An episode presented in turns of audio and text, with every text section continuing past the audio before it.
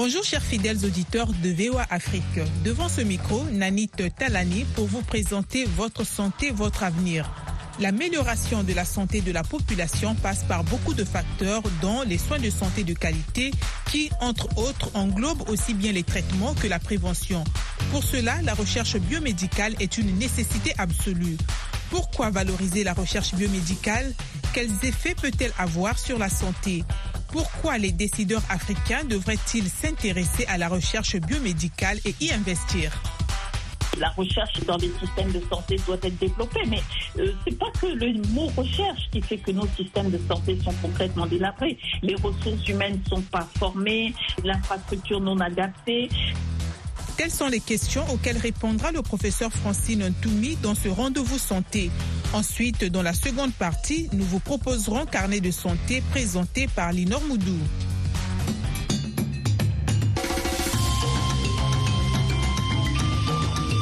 Votre santé, votre avenir, l'invité de la semaine.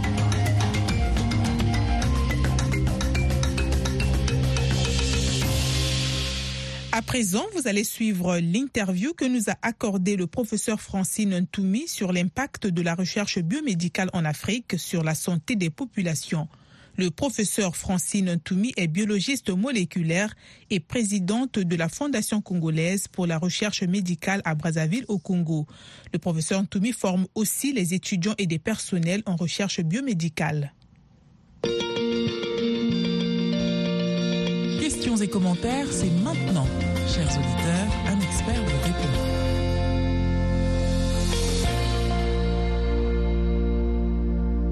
Bonsoir professeur. Bonsoir Manit. Merci d'être avec nous pour parler de l'importance de la recherche médicale à travers la Fondation congolaise pour la recherche médicale que vous dirigez. Mais professeur, est-ce que la recherche médicale n'est pas que l'apanage des pays riches? Est-ce qu'elle concerne aussi les pays pauvres ou les pays africains? L'histoire du monde, de l'humanité, nous a montré que le développement est lié au développement de la recherche. Il suffit de regarder de l'homme de Cro-Magnon à ce que nous sommes aujourd'hui. L'homme marche sur la Lune, l'homme euh, voyage en avion. C'est le produit de quoi tout ça? C'est le produit de la recherche dans différents domaines. Aujourd'hui, avant, quelqu'un qui avait 25 ans, c'était pratiquement la fin de vie. La durée de vie d'un individu était extrêmement courte. Aujourd'hui, on va jusqu'à 75 en moyenne, 80, 100 ans dans certaines zones. Pourquoi? Parce que là aussi, la qualité de la vie a progressé grâce à la recherche. C'est un premier point. Que peut gagner l'Afrique en s'investissant dans la recherche biomédicale? En ce qui concerne, nous sommes des Africains. Est-ce qu'on va continuer à consommer la recherche produite ailleurs sans y participer? Est-ce qu'on va continuer à laisser les autres mener le jeu et nous ne pas participer au jeu? Non, je pense qu'il faut qu'on participe au jeu.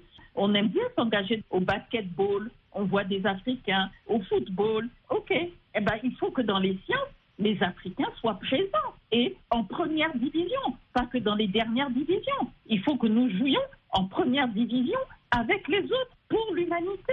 C'est ça le message. Ne laissons pas les autres seuls dans le jeu. Rentrons dans le jeu et rentrons en première division.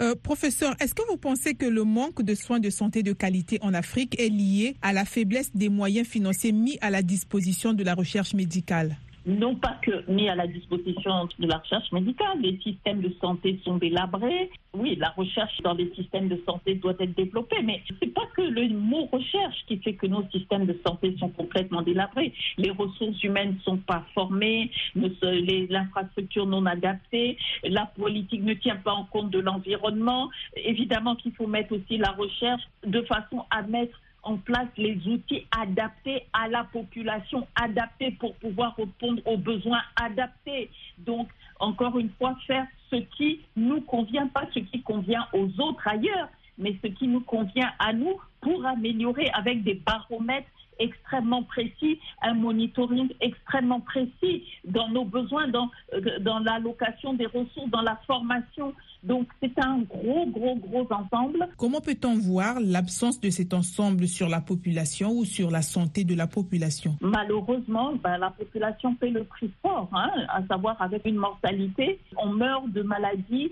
et de causes qui ailleurs les personnes seraient sauvées, ça c'est clair. Donc c'est un ensemble. Ressources humaines, infrastructure, formation, et, euh, vision, monitoring, sanctions. Des sanctions contre les mauvais agents Quand les gens ne font pas le travail pour lequel ils sont payés, sanctions, tout ça mis ensemble fait que si tout ça était amélioré, je suis sûre qu'il y aurait un mieux dans la mortalité de notre population. La Fondation a mis en place un grand laboratoire. Quel est l'impact de ce laboratoire au sein de la population et dans le milieu scientifique euh, africain? Au sein de la population, je ne dirais pas que l'impact est visible pour le moment parce que euh, nous formons par exemple des jeunes docteurs. Former un docteur, ça demande beaucoup de temps. C'est un investissement à long terme. La formation d'un docteur, c'est minimum trois ans, maximum cinq ans. Donc c'est un investissement sur le long terme.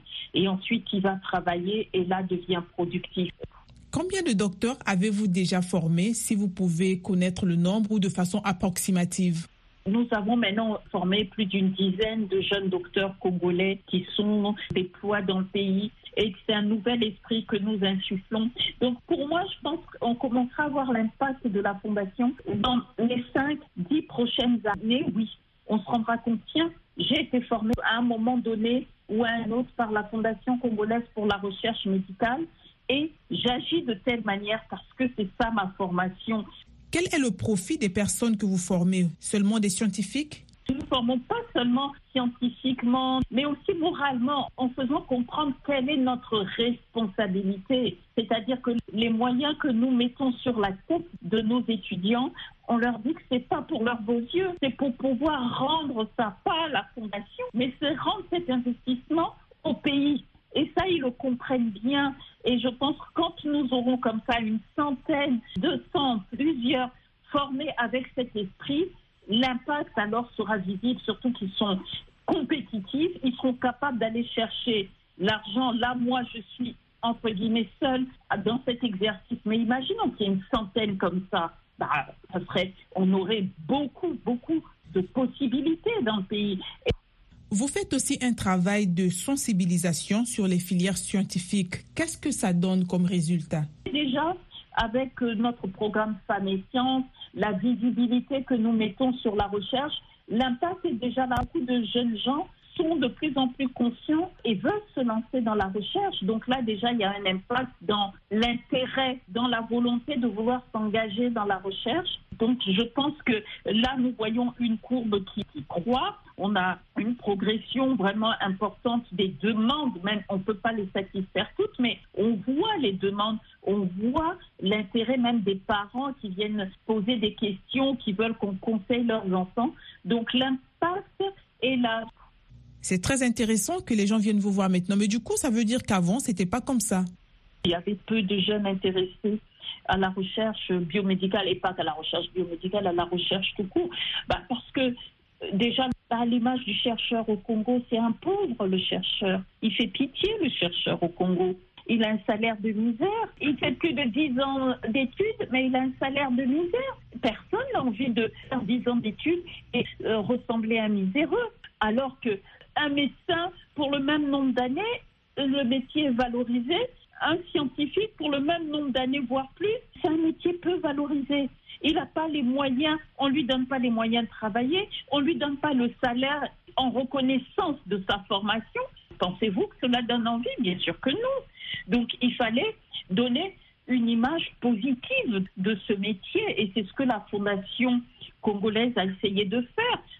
Dans la pratique, comment se passe cette valorisation? Comment vous y prenez-vous pour valoriser les filières scientifiques ou la recherche médicale? En donnant à ceux qui travaillent, en tout cas la Fondation, un salaire décent qui leur permette de vivre correctement et de montrer qu'on peut s'épanouir dans la recherche au Congo. Mais pour ça, il faut savoir aller chercher ces financements en attendant que le pays puisse mettre sur la table les moyens que l'on met réellement sur la table d'un chercheur pour qu'il réponde aux besoins du pays. Il fallait redonner une image positive. Bon, moi, je suis venue de l'extérieur avec cette image positive parce que on ne s'engage pas dans la recherche pour être milliardaire. Ça serait donc par passion où il faut aller dans la recherche privée, dans l'industrie pharmaceutique. Mais on ne va pas à l'université euh, ou dans une institution de recherche pour être riche, non. C'est parce qu'on est passionné par la recherche. Mais on peut être passionné, mais pour autant, on veut pouvoir nourrir sa famille. On veut pouvoir vivre décemment de son travail. Donc ça, c'était important de montrer que c'était possible de vivre décemment au Congo en étant scientifique. Mais il faut que le pays puisse encourager correctement ces scientifiques. Comment pourrait-on encourager les jeunes à embrasser des domaines comme la recherche médicale? Pour les encourager correctement, il faut qu'ils aient compris quel est le poids du chercheur. Parce que là, le chercheur était minimisé parce que je pense que nos autorités ne mesurent pas ou ne mesuraient pas l'importance du scientifique. Dans le monde entier, ailleurs, tous les pays industrialisés ont compris. La Chine a progressé très vite. Pourquoi? Mais parce qu'elle a su faire revenir tous ces scientifiques formés aux États-Unis. Aux États-Unis, vous savez bien que vous allez dans les laboratoires, les trois quarts, il y a beaucoup d'Asiatiques. Et ce sont eux qui tiennent les labos, c'est eux la connaissance. Si on sait faire revenir sa diaspora, qui a une très bonne connaissance, mais cette diaspora va faire faire un bond dans le pays.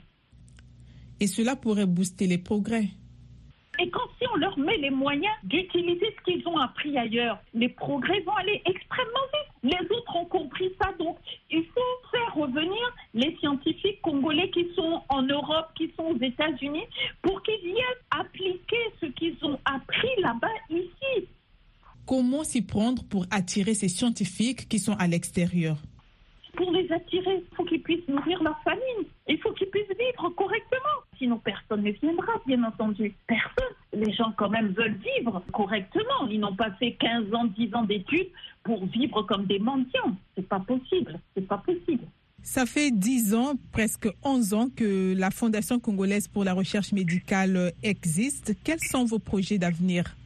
Les projets, bah, c'est continuer, c'est augmenter. Nous mettons en place des, équipes multidisciplinaires. Par exemple, on a formé un bioinformaticien. C'est le premier bioinformaticien formé. Nous voulons que lui puisse former plusieurs bioinformaticiens, plusieurs qui beaucoup de biostatisticiens en recherche biomédicale et en sciences humaines. Donc, on veut que dans chaque discipline, il y ait une pépinière. Ça, c'est notre vision. Maintenant, au niveau de la Fondation congolaise pour la recherche médicale, nous avons maintenant un centre de recherche sur les maladies infectieuses qui est soutenu par la Fondation Mérieux. La Fondation, elle a des partenaires qui la soutiennent financièrement de plus en plus de bailleurs de fonds internationaux qui voient que ce que nous faisons, nous faisons un travail de qualité, ben, je voudrais que la Fondation devienne de plus en plus puissante, de plus en plus forte, qu'elle puisse mieux répondre aux besoins, mieux assister le ministère de la Santé, le ministère de la Recherche, mieux l'appuyer pour pouvoir répondre aux besoins de santé de la population. Parce que, encore une fois, on ne peut pas tout attendre aussi du gouvernement. Quand on regarde la recherche en France, par exemple, que je connais bien, il y a le secteur privé et le secteur gouvernemental, le secteur public. Et il faut que les deux marchent main dans la main. Et il faut qu'au Congo, si on veut que ça fonctionne, il faut la même chose. Je ne vois pas pourquoi dans les pays dits développés, ils ont compris que le secteur public à lui seul ne peut pas s'en sortir et qu'au Congo, le secteur public serait champion et pourrait s'en sortir. Ce n'est pas vrai. Professeur, quelle est alors votre vision? Pour moi, la vision, c'est que la fondation soit de plus en plus forte pour pouvoir jouer encore mieux son rôle, qui ait un impact visible. Je voudrais qu'il y ait un impact visible sur la population, sur la santé de la population congolaise. Merci beaucoup, professeur. Mais la recherche en général était un domaine plutôt dominé par les hommes. Comment appréciez-vous l'engagement des femmes dans le domaine de la recherche médicale, soit au Congo, soit en Afrique? Dans la recherche euh, scientifique, euh, bon, en Afrique, il y a environ 30% de femmes. Au Congo, on est à 10-13% selon l'UNESCO. Bon, c'est pas beaucoup, c'est très faible. Est parmi les derniers. Donc, l'engagement des femmes euh, dans les sciences est encore faible. Il y a un effort, ben, là aussi, les stéréotypes sur euh, les femmes engagées dans les sciences sont négatifs et donc ne donnent pas l'envie aux femmes de s'engager. Et là aussi, il faut donc casser ces stéréotypes et la Fondation congolaise pour la recherche médicale s'y emploie. Comment vous y prenez-vous? En menant des campagnes de sensibilisation au sein de la population, dans les écoles, à l'université, à la télévision, à la radio. Déjà, moi, je suis une femme et je dirige la Fondation congolaise pour la recherche médicale. C'est la première fondation de ce type au Congo, bon, dirigée par une femme. Un très bel exemple. Je pense que j'ai montré que, en tant que femme, j'ai pu, à titre personnel, montrer que j'étais une bonne scientifique. Donc, je montre par mon exemple que c'est possible pour une femme congolaise d'avoir du succès dans les sciences et donc ça, c'était important aussi de montrer cela parce qu'en Afrique, il y a un manque cruel de modèles auxquels les jeunes puissent euh, s'identifier parce que quand on, on a 10, 12 ans, on a envie de ressembler à quelqu'un. Nous nous employons à essayer de mettre euh, en lumière les femmes scientifiques pour donner envie aux jeunes filles, aux élèves, aux écolières de rêver de devenir des femmes scientifiques. Merci beaucoup, professeur, d'avoir été notre invité pour cette émission. Bah, c'est moi qui vous remercie euh, pour cet entretien. Vous suivez Votre santé, votre avenir sur VOA Afrique. C'était l'interview que nous a accordé le professeur Francine Ntoumi, biologiste moléculaire. Le professeur Ntoumi est aussi présidente de la Fondation congolaise pour la recherche médicale à Brazzaville au Congo. Elle forme également des étudiants et des personnels en recherche biomédicale. Maintenant, vous allez suivre Carnet de santé avec Linor Moudou. Cette semaine, dans Carnet de santé, c'est une nouvelle année et le moment de nombreuses nouvelles résolutions pour une bonne santé. Nous verrons pourquoi les abonnements aux salles de sport augmentent chaque nouvel an et quelles sont vos résolutions pour l'année 2024. Nous aurons quelques réactions du Kenya. Ensuite, au Nigeria, un espace unique en son genre contribue à la santé mentale des populations. De plus, nous aurons quelques conseils pour prendre soin de votre santé mentale et de votre bien-être pour l'année qui démarre. C'est dans cette édition de Carnet de santé.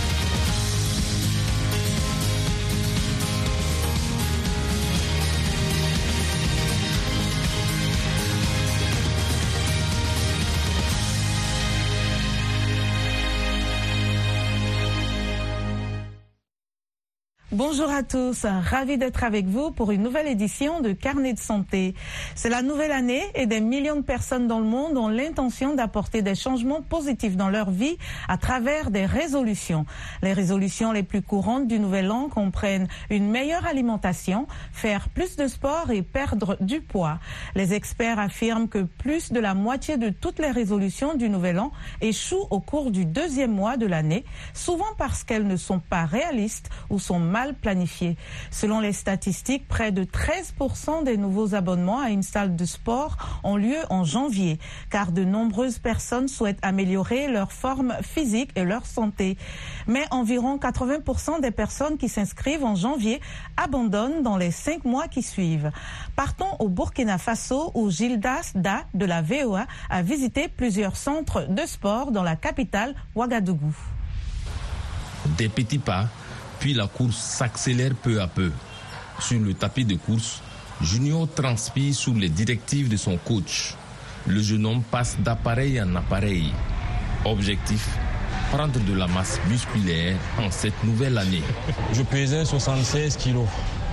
Lorsque j'ai commencé maintenant, bon, je viens de me peser même il n'y a pas longtemps, bon, j'ai maintenant 80, 80 kilos. En tout cas, je suis motivé. C'est une motivation dont coach Alassane est témoin. Dès le début, voilà, il a présenté ses objectifs. Prendre de la masse musculaire. On est en train d'accélérer un peu pour voir ce que ça va donner dans six mois. Plutôt aisé, la clientèle ici vient pour prendre du muscle, raffermir son corps ou perdre du poids. Et les anecdotes ne manquent pas. Beaucoup, beaucoup, quand ils viennent coach le ventre. On peut dire que 80% de nos clients, c'est le ventre. Le ventre, c'est perdu du poids. La salle de gym où exerce coach Alassane est située à Ouaga 2000, quartier UP de la capitale. L'endroit est réputé être l'une des salles les mieux équipées de la ville. Grand standing et appareils de sport de tout type, mais aussi des coachs d'une certaine envergure. Parmi eux, pas moins de quatre champions d'Afrique dans des disciplines relatives à la musculation. Coach Alassane est lui-même champion continental en strongman. Quant à Safura Compaoré, elle est championne d'Afrique de l'Ouest en bodybuilding. Elle aussi voit affluer les clients qui veulent retrouver un corps de rêve. Vous remarquez déjà, il y a des vélos qui sont installés. Ça, d'abord, je fais des cours euh, de spinning, cours de vélo, qu'on les fait en groupe avec des femmes et les hommes. Mais pour eux, c'est juste euh, pour le maintien. Sinon, aussi dans la grande salle aussi, je m'occupe aussi spécialement pour les femmes. Il y a les autres pour le perdre du poids. Il y a des jeunes filles aussi pour développer les muscles fessiers. Selon la coach, obtenir un fessier galbé est désormais une demande récurrente chez les clientes. Et pour cela, il n'y a pas plus adapté que cet appareil pour parvenir à ce résultat. Non, c'est tout juste pour cibler vraiment les fessiers. De ce lieu, nous nous dirigeons vers une salle moins luxueuse au quartier Pissi, dans la partie ouest de Ouagadougou. Il est un peu plus de 18 heures et de nombreux adeptes de sport sont déjà présents. Juché sur un appareil appelé stepper, Zulaïka Traoré est en plein exercice. Ici aussi, on transpire à grosses gouttes. mon objectif c'est de faire du poids et casser un peu mon ventre. Comme je suis hôtesse à STS, pour avoir une confiance hôtesse au fait. Pour elle, L'exercice va se poursuivre pendant plus de deux heures avec pour la guider Jean Yeo, coach de fitness. Dans cette salle, beaucoup viennent pour perdre du poids, particulièrement les femmes. Après certaines maternités commencent à prendre du poids? Donc la plupart quand elles arrivent ici, la première des choses, c'est de je veux perdre du poids. Donc c'est plus ce qu'on propose parce que d'abord les abonnés, on tient de leur objectif. Perdre du poids pour certaines, pour d'autres, on veut grossir les muscles et se sentir mieux dans sa peau. Au mur, tourne une photo qui nous montre Suleiman Petit Piment, champion d'Afrique de l'Ouest de bodybuilding et promoteur de cette salle. Une image de lui en compagnie du Burkinabé Iron Bibi, un autre champion que beaucoup appellent l'homme le plus fort du monde. Un modèle pour Suleiman Petit Piment et pour plein d'autres personnes qui ont pris la résolution de faire régulièrement du sport pour leur bien-être. Gilles Dasda. Victoire, victoire, victoire Ouagadougou, VOA Afrique.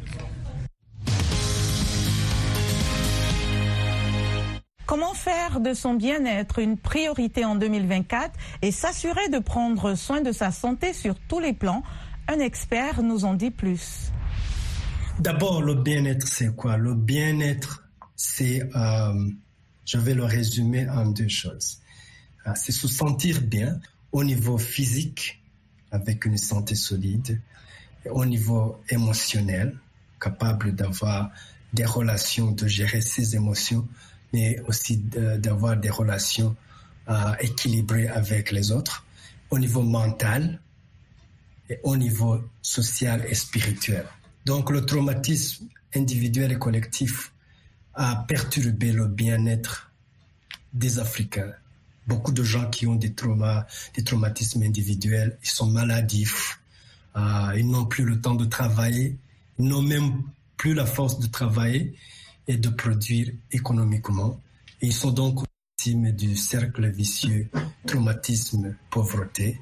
Mais aussi, ils ont aussi beaucoup de difficultés relationnelles dans la famille, au niveau du travail, au niveau collectif je dirais surtout la perte ou la diminution significative du capital social, ce sens de solidarité de communauté qui fait que les gens peuvent produire ensemble. Et c'est donc la perte d'Ubuntu, si je reviens à, la notion africaine. Les modalités thérapeutiques occidentales ne répondent pas aux situations africaines.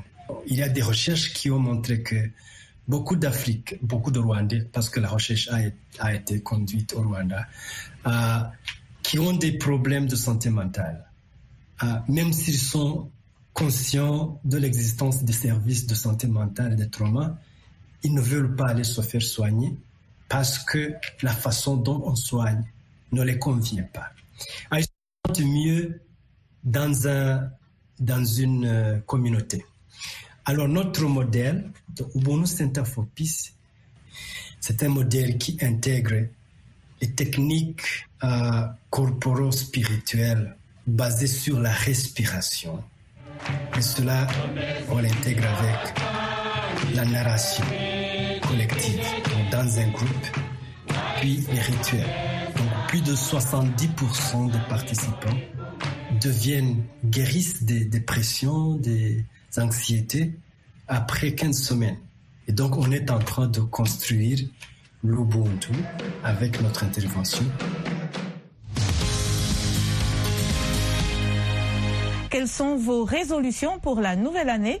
Qu'espérez-vous accomplir en 2024 pour améliorer votre bien-être?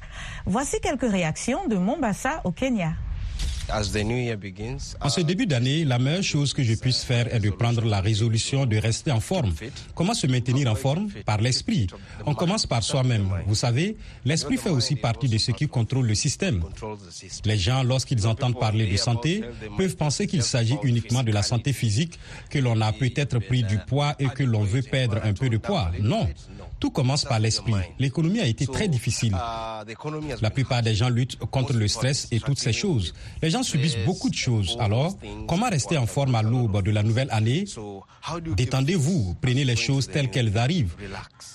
Si vous voyez que quelque chose vous met dans le pétrin, il faut le prendre avec simplicité. Ma résolution pour la nouvelle année, je veux me concentrer sur moi-même, sur ma santé. Je veux faire beaucoup de sport, c'est bon pour la santé. J'ai une résolution concernant la santé. C'est plus une question de santé mentale que de bien-être physique. Ce que j'accepte comme pouvant agir sur mon mental, ce que je prévois, c'est de ne pas laisser l'opinion des autres me définir, d'être capable de me définir en fonction de ce que je pense pouvoir faire, de ce que je suis, et plus personnellement, de me concentrer sur moi-même, sur mon bien-être mental. Je travaille déjà sur ma santé pour améliorer ma vie en essayant de manger sainement, c'est-à-dire en évitant la malbouffe et en faisant de l'exercice.